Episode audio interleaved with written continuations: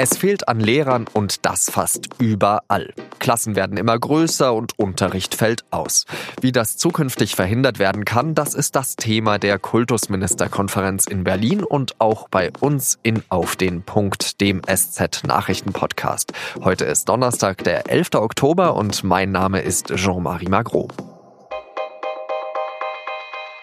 32.000 Lehrer müssten pro Jahr in Deutschland eingestellt werden, um den Lehrermangel zu bewältigen. Es gibt aber nicht ansatzweise so viele Bewerber. Hunderte Stellen könnten unbesetzt bleiben jedes Jahr. Ein Desaster, wie der Präsident des Deutschen Lehrerverbandes Heinz-Peter Meidinger findet. Der größte Lehrermangel ist derzeit an Grundschulen. Der Geburtenanstieg ist verschlafen worden. Äh, man hat auch nicht rechtzeitig reagiert auf den Zustrom von äh, Flüchtlingskindern. Und an Förderschulen, an Berufsschulen ist der Lehrermangel leider Dauerthema. Sehr schlimm ist die Situation oft in den Stadtstaaten, aber auch in den ostdeutschen Bundesländern. In der Kultusministerkonferenz wird deswegen über einen Staatsvertrag beraten. Lehrerinnen und Lehrer sollen in ganz Deutschland vergleichbar ausgebildet werden. Bislang ist es nämlich so, dass die Länder unterschiedlich auf den Lehrermangel reagieren. Teilweise werden die Klassen größer oder Unterricht fällt aus. Einige Bundesländer holen sogar ehemalige Lehrer aus der Pension zurück oder lassen Studenten arbeiten. Die Schulen tun natürlich alles, äh, dass äh, kein Unterricht ausfällt, aber auch das lässt sich nicht äh, vermeiden. Für den Alltag bedeutet es, dass wir an vielen Schulen jetzt Personen eingestellt haben, die nie ein Lehramtsstudium absolviert haben, sogenannte Seiten- und Quereinsteiger, die teilweise jetzt mit Crashkursen nachqualifiziert werden. Das sagt Heinz-Peter Meidinger. In Berlin sind drei von vier neu eingestellten Grundschullehrern Quereinsteiger. Matthias Kohlmeier ist jetzt bei mir im Studio. Er ist selbst auch Quereinsteiger, allerdings im Journalismus und er schreibt für die SZ über Bildung. Seit Jahren gibt es diesen Lehrermangel, Matthias. Wieso wollen so wenig Leute Lehrer werden? Ich glaube, dass es nicht per se das Problem ist, dass zu wenige Leute Lehrer werden wollen, wenngleich in manchen Bundesländern tatsächlich die ähm, Studierendenzahlen ein bisschen zurückgehen. Aber der Beruf ist nach wie vor beliebt. Ich glaube, das Problem ist eher, dass er nicht attraktiv genug ist, dass man viele Dinge ändern müsste, um Leute in diesen Beruf zu kriegen. Das fängt bei der Bezahlung an, insbesondere beim Grundschullehramt, wo es, ganz, wo es ja ganz, ganz große Probleme gibt, Stellen zu besetzen. Und geht auch dann mindestens da weiter, dass Lehrer einfach deutlich mehr arbeiten müssen, als das laut ihren Dienst- und Arbeitsverträgen im Beamtenverhältnis eigentlich sein sollte. Und ich glaube, da müsste man ansetzen. Welche Fächer sind denn besonders gesucht derzeit? Seit vielen Jahren die MINT-Fächer, also sprich Mathematik, Physik, Informatik, alles was mit Technik zu tun hat, Biologie und Chemie genauso. Sind aber auch so etwas exotischere Fächer. Latein ist seit Jahren immer gesucht gewesen. Kunsterziehung, Musik wird gesucht. Probleme hat man halt als Lehramtsstudent in dem Moment, wo man Gesellschaftswissenschaften oder ähm, moderne Fremdsprachen studiert. Da wird es dann tatsächlich etwas eng, zumindest am gymnasialen Lehrermarkt. Beim Lehrermangel spricht man ja auch häufig von dem sogenannten Schweinezyklus, dass es äh, sozusagen immer abwechselnd einen Überhang an Lehrern gibt und dann wie jetzt eben einen großen Mangel. Warum stellt sich die Politik da nicht drauf ein? Ich glaube, sie könnte sich da relativ einfach drauf einstellen, aber das ist alles im Endeffekt leider eine Geldfrage, würde ich sagen. Also wir haben in Bayern die Situation, dass es Phasen gegeben hat, wo du mit einer Abschlussnote für Beispiel die Fächer Englisch, Wirtschaft zum Beispiel 2,5 eingestellt worden bist, ins Beamtenverhältnis, Planstelle, Lebenszeit auf direktem Weg. Wir haben aber auch Zeiten gehabt, wo du für die gleiche Fächerkombination mit 1,0 keinen Job bekommen hast und dann erstmal auf eine FOS gehen hast müssen, auf die Warteliste hast gehen müssen und ähnliches. Die Länder, viele sagen, dass in einem Moment, wo wir genügend Lehrer haben, bilden wir erstmal zwar schon weiter aus, bauen aber keine weiteren Studienplätze auf und gucken dann halt mal, dass wir nur so wenige einstellen, wie es irgendwie geht, weil das günstig ist, weil der Beamtenapparat kostet natürlich das Land viel Geld. Dummerweise gehen dann wieder viele Leute in Rente, also viele Lehrkräfte in Rente, und dann hat man niemanden, mit dem man quasi nachfeuern könnte. Und dann kommt man in so eine Phase des Lehrermangels, in der wir jetzt sind, weil man in den Momenten, wo man hätte investieren müssen, den Schritt in die Zukunft einfach nicht gedacht hat, sondern nur auf aktuelle Haushalte geschaut hat und versucht hat, Geld einzusparen. Würde denn so ein Staatsvertrag, wie er jetzt zur Diskussion steht, dass man eben sagt, man bildet die Lehrer möglichst einheitlich in Deutschland aus, irgendetwas beitragen, also dass dieses Problem des Lehrermangels behoben wird? So eine Einheitlichkeit herzustellen in der Lehrerbildung würde natürlich den Job insofern attraktiver machen, dass Lehrer einfach örtlich flexibler sind.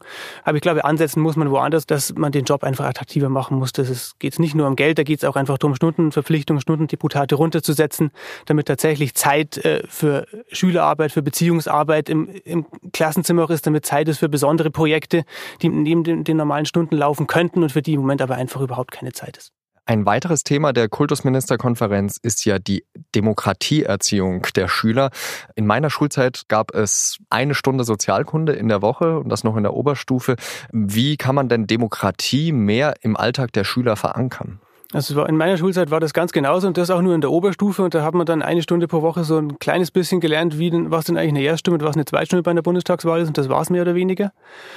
Nachdem wir in einer Phase sind, wo man irgendwie an der Demokratie tatsächlich wieder arbeiten muss, wo man tatsächlich plötzlich so zumindest aus bestimmten Ecken an, an Demokratie zweifelt, dass man tatsächlich in Schulen viel mehr ansetzen muss, als man das momentan tut und dass man das deutlich über den normalen Unterricht hinaus tun muss.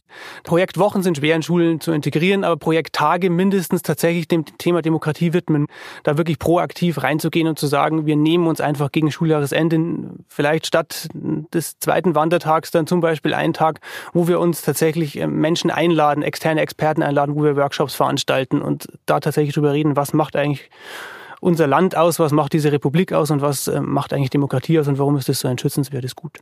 Ein großes Thema in den letzten Tagen ist ja die Denunziationsplattform, heißt es jetzt oft äh, von der AfD, also dass man in Hamburg als Schüler melden kann, wenn der Lehrer nicht neutral in seinem Unterricht gewesen ist. Wie sehe jetzt eine richtige Reaktion der Kultusministerkonferenz genau bei diesem Thema aus? Also die Kultusministerkonferenz hat ja insofern durch ihren Präsidenten schon reagiert, dass er gesagt hat, das ist ein absolutes No-Go. Das haben ganz viele gesagt, ganz viele Verbände auch gesagt, das ist Denunziantentum, das ist ein moderner Pranger und so weiter. Leider sind die so ein bisschen da stehen geblieben, das einfach nur zu verurteilen, haben aber nicht begründet, was eigentlich das Problem ist. Weil das Problem ist ja tatsächlich, dass Lehrer dann in die Klasse gehen und plötzlich Angst haben müssen, was darf ich denn eigentlich noch sagen? Und es kommt so die Schere im Kopf fürchte ich rein, die halt einfach in, in der Schule nicht sein darf, die bei keinem Lehrer sein darf. Es gibt einfach Schüler stellen sich sich Fragen und die muss ein Lehrer beantworten dürfen. Da darf es keine Sorge geben.